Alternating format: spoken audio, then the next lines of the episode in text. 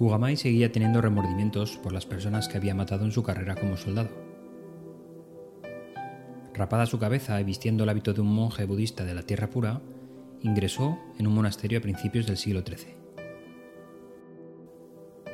Pero seguía sin olvidar el día de su último combate. Durante la batalla de Ichinotami, Kugamai y su ejército perseguían al clan enemigo Taira que se batía en huida a través de la playa de Suma.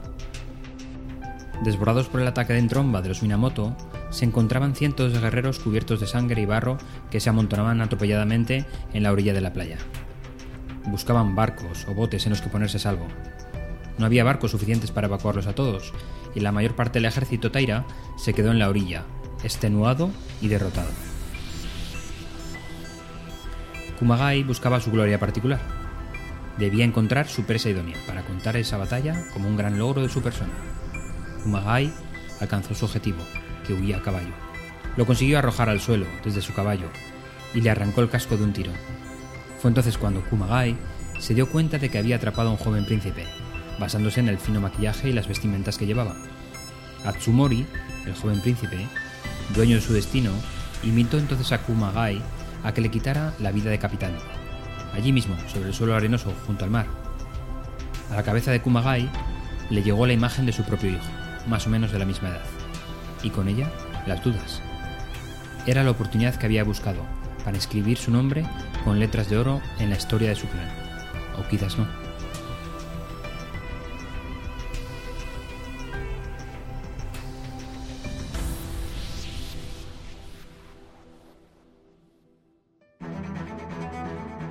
En las presentaciones quizás no usaremos letras de oro como las que escriben la historia del lejano oriente, pero sin duda la tipografía que elegimos será un aspecto muy importante para transmitir bien el mensaje.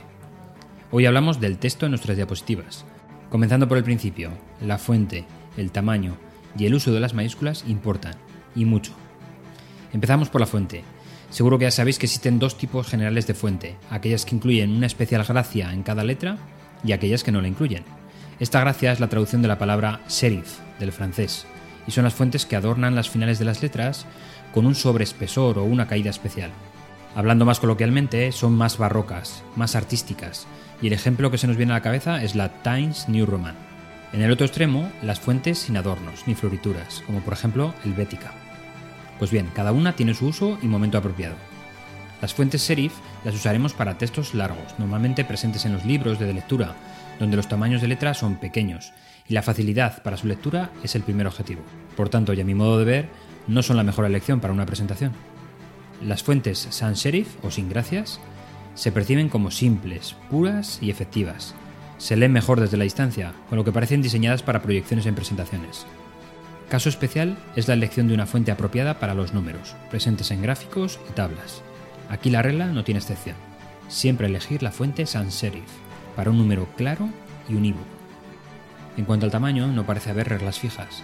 Debemos pensar en las personas de las últimas filas y en la concordancia con las ilustraciones que incluimos en la diapositiva. La lógica y nuestro buen gusto harán el resto. Y por último, el uso de las mayúsculas. Son útiles para hacer énfasis excepcionales, pero casi siempre son difíciles de leer. Así que su uso debe evitarse como regla general y relegarlo para títulos o subsecciones.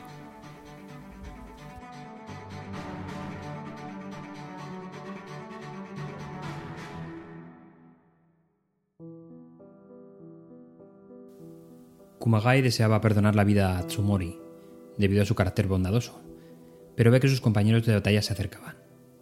Con lágrimas en los ojos, promete recitar oraciones por Atsumori y le corta la cabeza. Taira y Minamoto fueron sin duda los clanes samuráis más grandes y poderosos que Japón había conocido.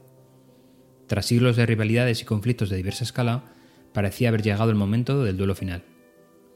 El imperio no era lo bastante grande para los dos, y las guerras Genpei iban a servir para zanjar el asunto de una vez por todas.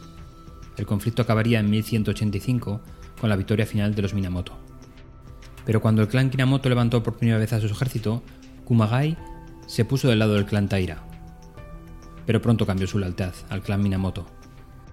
Tras la muerte del príncipe Atsumori, las cosas no volvieron a ser las mismas, y fue cuando decidió ingresar en el monasterio.